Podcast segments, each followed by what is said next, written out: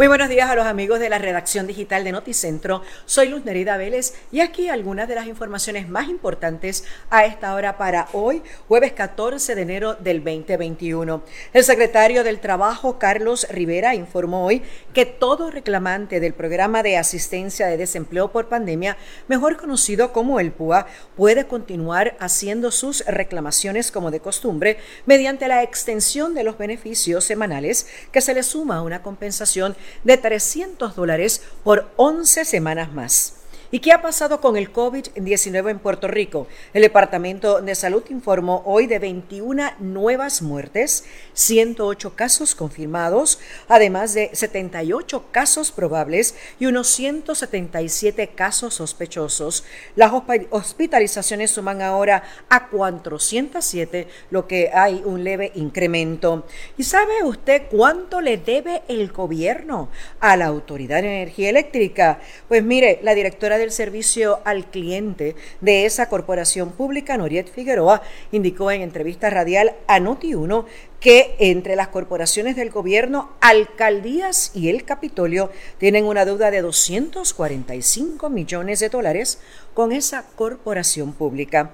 Y el autor de los asesinatos de los tres policías en un tiroteo con persecución que ocurrió el lunes pasado está vinculado a seis homicidios. Las autoridades identificaron al hombre como David Rivera Batiz, cuyo cuerpo apareció eh, en asesinado, ¿verdad?, con un letrero en un área de Santurce que lo identificaba como el responsable de estos hechos. Bueno, y luego de haber estado un mes libre bajo fianza, hoy tiene que volver al tribunal Jensen Medina Cardona, quien ha sido acusado del asesinato de Arelis Mercado Ríos, así que tiene una vista administrativa en el día de hoy. Esto será en el tribunal de Fajardo y estará a cargo de la jueza Gema González, quien evaluará la petición para celebrar un juicio por jurado.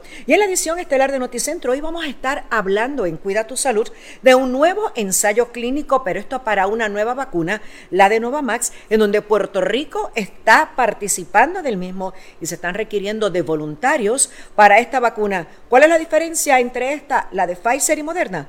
A las 4 de la tarde, la edición estelar, les dejo saber. Y en los Estados Unidos, la Guardia Nacional sabe dónde están durmiendo dentro del Capitolio.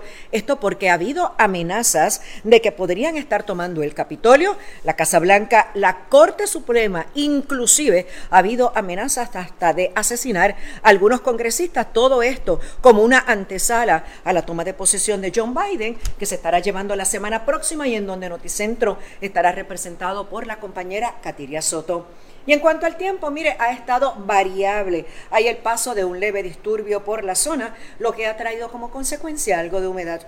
Así que en la mañana hubo neblina en la montaña e interrupciones de lluvia, pero fueron de rápido movimiento. Y en la tarde se espera el desarrollo nuevamente de aguacero, pero esto será para la parte del norte y noroeste de la isla, mientras en horas de la noche se espera que el tiempo esté mucho más seco, lo que podría hacer descender las temperaturas. Y recuerde que desde la comodidad de donde usted esté, su hogar, su oficina, en su vehículo, usted puede accedernos. Así que búsquenos en las aplicaciones de Postcats, especialmente Apple Postcats y Spotify. Nosotros estaremos de vuelta con ustedes en las ediciones de las 11 y de las 4 de la tarde, así que será hasta entonces que tengan buen día.